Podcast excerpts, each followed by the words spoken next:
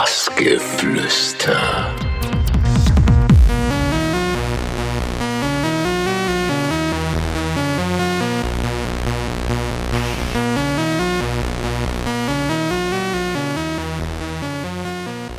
Hi, hier ist Zombie Nation und ihr hört Bassgeflüster.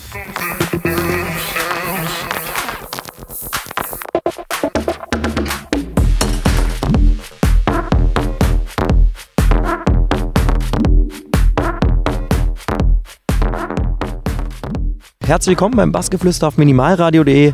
Zombie Nation, hallo. Hallo, grüß euch. Starten wir ganz vorne bei dir und zwar hast du äh, deine Anfänge mit einer Gitarre gehabt in einer Trash-Metal-Combo-Band. Wie kam das? Wie kam das zustande? Ja, wenn du so weit vorne anfängst, dann muss man noch weiter. Mit sieben Jahren habe ich irgendwann ge- ge- angefangen, Gitarre zu spielen, später in der Band gespielt und so, wie man das so da- macht, machte vielleicht. Heute wird man gleich DJ mit acht oder so. Und ähm, ja, ich spiele immer noch gerne mal ein bisschen Gitarre, aber eigentlich auch nicht, nicht sehr oft. Im Studio manchmal Melodien ausprobieren, aber sonst ist es ein bisschen vernachlässigt. Hast ja wahrscheinlich auch andere Sachen zu tun, denke ich mal. Ja, also ich meine, es ist ein Instrument. Also ich habe ja auch viele Synthesizer, die auch, inst also es ist mein, Zu mein erstes Instrument quasi und habe ich auch viel gelernt da, wie ich quasi mit anderen äh, Instrumenten, Synthesizern umgehe, dass ich die halt in einer Art verwende wie ein Instrument auch und nicht als äh, reines, äh, ja, also der, der Zugang dazu, sag ich mal. War es denn dann schon immer dein Ziel, sag ich mal, mit der Musik deine Brötchen zu verdienen oder ist das irgendwann einfach aus dem Hobby so raus entstanden? Also ich weiß nicht, also vielleicht sicher ein Traum, wie den jeder hat, aber ein Ziel, mh, äh, ich weiß nicht, Ziel kann man sich das gar nicht so setzen, weil ähm, das eigentlich, eigentlich habe ich es mir nicht träumen lassen. Das ist halt irgendwie durch die Leidenschaft entstanden und dann halt auch Glück und äh, ja, einfach, wenn man, wer nicht mitspielt, kann nicht gewinnen, so nach dem Motto. Aber ähm, ja, also ein festes Ziel, glaube ich, sollte man sich da nicht setzen, weil da wird man dann wahrscheinlich enttäuscht werden. Ne?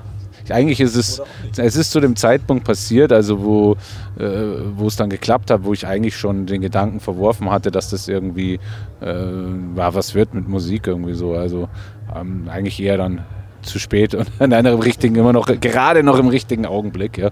ja. Ja, Zombie Nation wurde ja mit Emanuel Günther zusammen gegründet. Wieso hat das Duo dann im Endeffekt nicht gehalten? Da muss ich jetzt selber mal nachdenken, das ist schon so lange her. Na, wir haben das erste Album, da haben wir halt irgendwie, ich habe schon vorher Musik gemacht und äh, er hat eigentlich nicht so Musik gemacht, aber es hat ganz gut geklappt im Studio zusammen und haben wir ein paar Tracks vom ersten Album zusammen gemacht und dann, wo es darum ging, dass wir halt eigentlich, dass ein paar Shows da waren und das Ganze so ein bisschen in Arbeit ausgeartet ist, da ähm, hat sich halt herausgestellt, dass er da nicht so auf den Teil nicht so Bock hat. Sondern, ja. Und dann hat sich das ganz easy getrennt. Das war so, und dann habe ich halt das äh, allein weitergeführt. Hat sich eigentlich aber schon ganz früh dann so entwickelt eigentlich. Also alles friedlich geblieben, dann denke ich mal. Ja, also, jetzt so sicher friedlich. Damals war es auch friedlich. Nicht, nicht Friede, Freude, also einigermaßen zivilisiert. so. Ja, ich weiß, das wurdest du wahrscheinlich schon sehr oft gefragt äh, über deinen Track Kraftwerk 400. Ähm, würdest du jetzt aber trotzdem reflektierend sagen, Fluch oder Segen? Jetzt musst du aber nochmal genau nachlesen, weil jetzt hast du es nämlich falsch abgelesen. Hier ist es so dunkel, da kann man nicht sehen. Jetzt hat Kernkraft, Kernkraft 400. Ja, du, ähm, äh, die, so viel Zeit ist da vergangen. Es hat sich eine Weile lang sicher angefühlt wie eher ein Fluch. Ja, also es war ja auch eine andere Zeit, wo sozusagen so Elektronik, Underground halt irgendwie, da war das jetzt nicht so toll, wenn man dann wenn das so fett wurde oder so. Aber ich meine im Nachhinein und auch aus heutiger Sicht äh, durchaus auch ein Fluch. Ich meine, jeder, der einen erfolgreichen Track hat, muss natürlich damit leben, dass äh, die meisten Leute nur den Track kennen. Ja, das ist halt in der Natur der Sache. Ähm, aber wenn man selber seinen Fokus weiter behält und eigentlich so habe ich das immer gemacht, dass ich halt einfach meine Musik weiter gemacht habe, wie ich Lust hatte, dann habe ich davon nicht besonders beeinflussen lassen. Dann ähm, würde ich sagen, im Nachhinein war es in mehrerer Hinsicht sicher auch ein Segen. Ja, also natürlich. Aber das heißt, es gab schon Zeiten, wo du auch daran zu knappern hattest, sage ich mal, oder?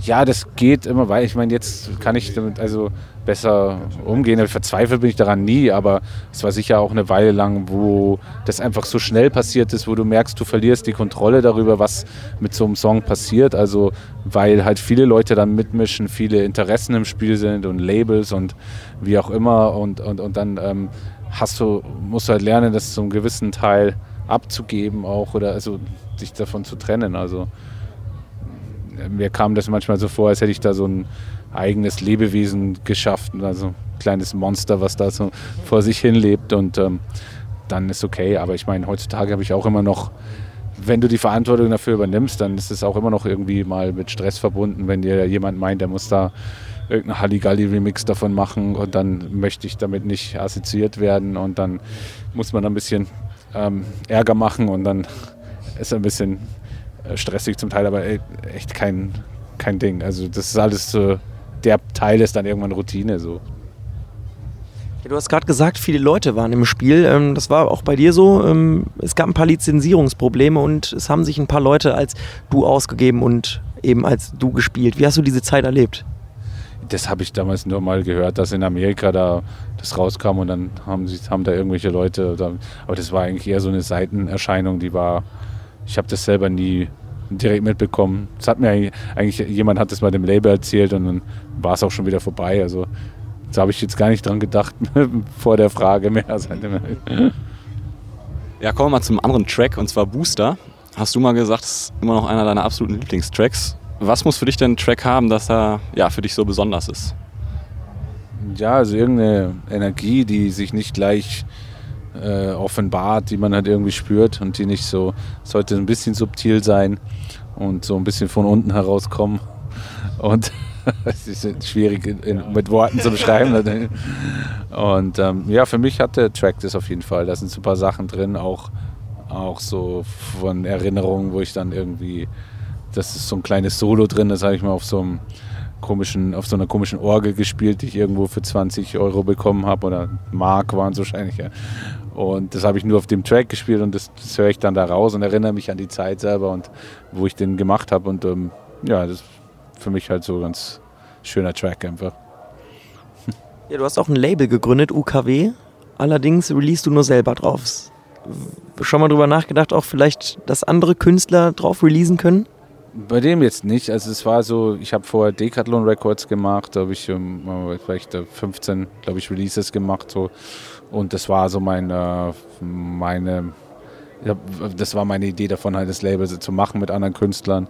Und irgendwann habe ich irgendwie das dann gesagt, hey, lass mal, weil es einfach äh, vielleicht nicht zu dem, ich habe selber gemerkt, ich bin jetzt vielleicht, man muss auch manchmal was auf, wenn man sagt, okay, Label, Label Boss ist jetzt nicht so meins irgendwie dann äh, wollt, da habe ich zu der Zeit dann auch ein bisschen weniger selber Musik gemacht, weil mich das einfach so in Anspruch genommen hat.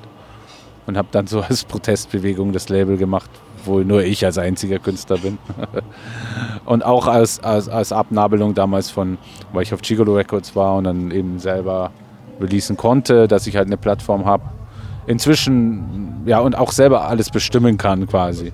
Inzwischen lege ich jetzt da nicht so großen Wert drauf. Ich freue mich auch, wenn man irgendwie sozusagen zusammenarbeitet mit Leuten, die dann auch ein bisschen ihren Senf dazugeben und das führt dann meistens zu, äh, ja, besseren Resultaten fast. Ne?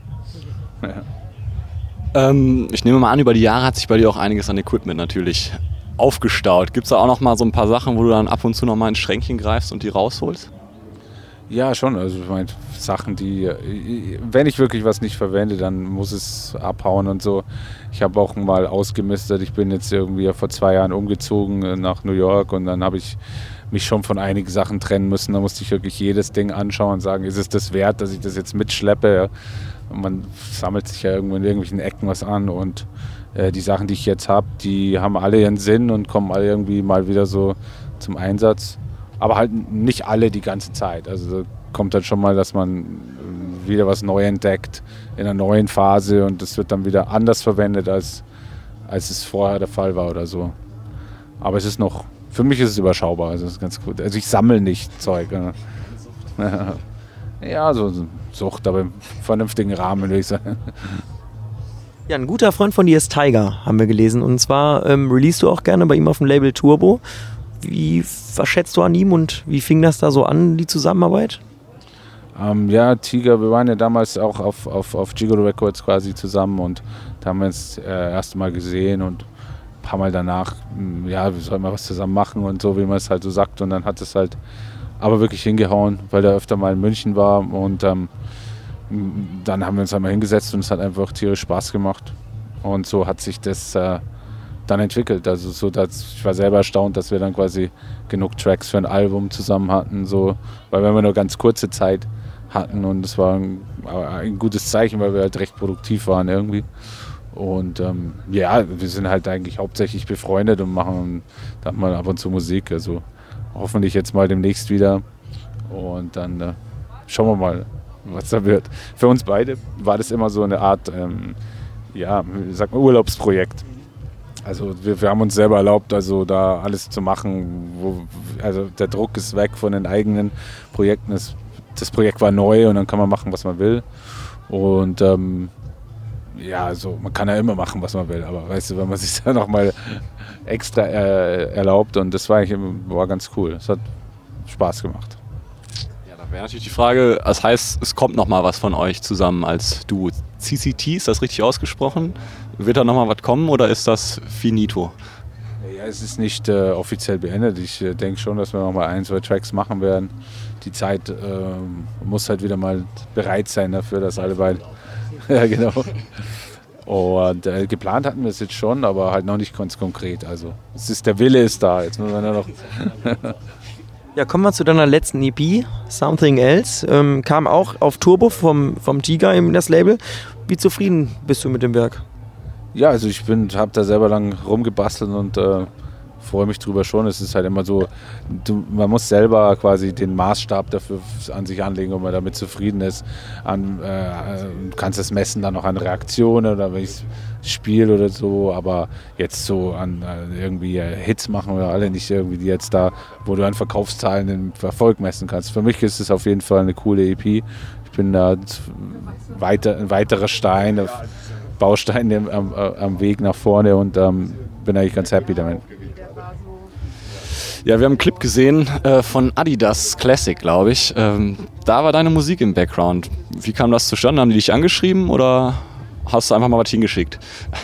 Ja, das ist eigentlich so, dass ein Freund von mir, den eigentlich gute Verbindung zum ersten Frage, mit dem ich, wo ich 16 war, in der Band zusammengespielt habe. Der ist äh, also ähm, Art Director und der macht ziemlich viel für Adidas dem ist jemand abgesprungen und der weiß, dass ich irgendwie für ihn alles mache, stiegen und stehen lasse, habe ich das irgendwie innerhalb von zwei Tagen äh, hingezimmert und so ist das irgendwie zustande gekommen. Es war für mich auch eine coole Aufgabe, halt so was anderes und ähm, habe auch alle Freiheiten dabei gehabt und das war ein kleiner, das ein interner Promo-Clip, das war jetzt keine offizielle Kampagne oder so und ja, es ist auf jeden Fall cool. Also das so äh, äh, hatte ich auch schon länger mal die Idee. Also wirklich macht Spaß, dann zu einem Clip die Soundeffekte mit Musik zu machen und so ein bisschen Videogame-mäßig.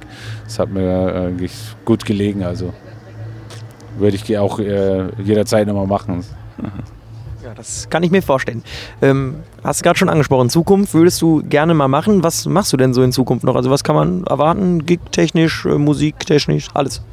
Also ich mache die ganze Zeit rum. Ich bin im Moment so äh, in so einer Phase, ich sagen, wo ich mich mal völlig locker mache von irgendwie irgendwelchen Erwartungen, sperre mich irgendwie ein und man macht Musik äh, nur aus Leidenschaft und um der Musik willen und habe eigentlich gar keinen Bock zu releasen.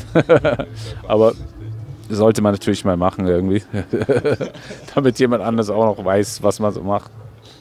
Aber ich sammle gerade. Ich meine, ich, ich würde am liebsten ein Album machen, aber Alben sind halt so eine Sache. Ich meine, äh, so auch vor allem im elektronischen Bereich oder so, da äh, hört sich das ja auch keiner von vorn bis hinten an, aber ich finde es trotzdem ein schönes Format, um einfach zu zeigen, wenn jetzt was nicht so Single-Bam-mäßig ist, so dass man einfach ein paar Tracks hinlegt, die halt sagen, ähm, die so zeigen, wo man halt gerade ist und was man halt irgendwie machen will. Irgendwie. Du hast gesagt, du würdest gerne ein Album machen. Heißt das, du machst noch mal eins? Ich mache mit Sicherheit ein. So wann jetzt genau, ähm, weiß ich nicht. Also eben, wie gesagt, weil ich jetzt mir gar nicht sicher bin, ob das das richtige Format ist. Vernünftiger ist es halt eigentlich, wenn du zehn Tracks hast, die einfach äh, alles alle einzeln hintereinander zu, rauszubringen, ja. Und dann vielleicht eine Compilation oder sowas in der Art davon zu machen. Und ähm, das bringt dann eigentlich mehr oder mehr Aufmerksamkeit, bringt die Leute dazu, sich die einzelnen Tracks dann auch dementsprechend anzuhören. Also ja, dann bedanken wir uns bei dir. Schön, dass du beim Bassgeflüster warst und natürlich gleich viel Spaß hier. Danke euch auf jeden Fall und ja, sieht auf jeden Fall ziemlich, ziemlich geil aus. Ich freue mich schon. Jens auch. Danke dir.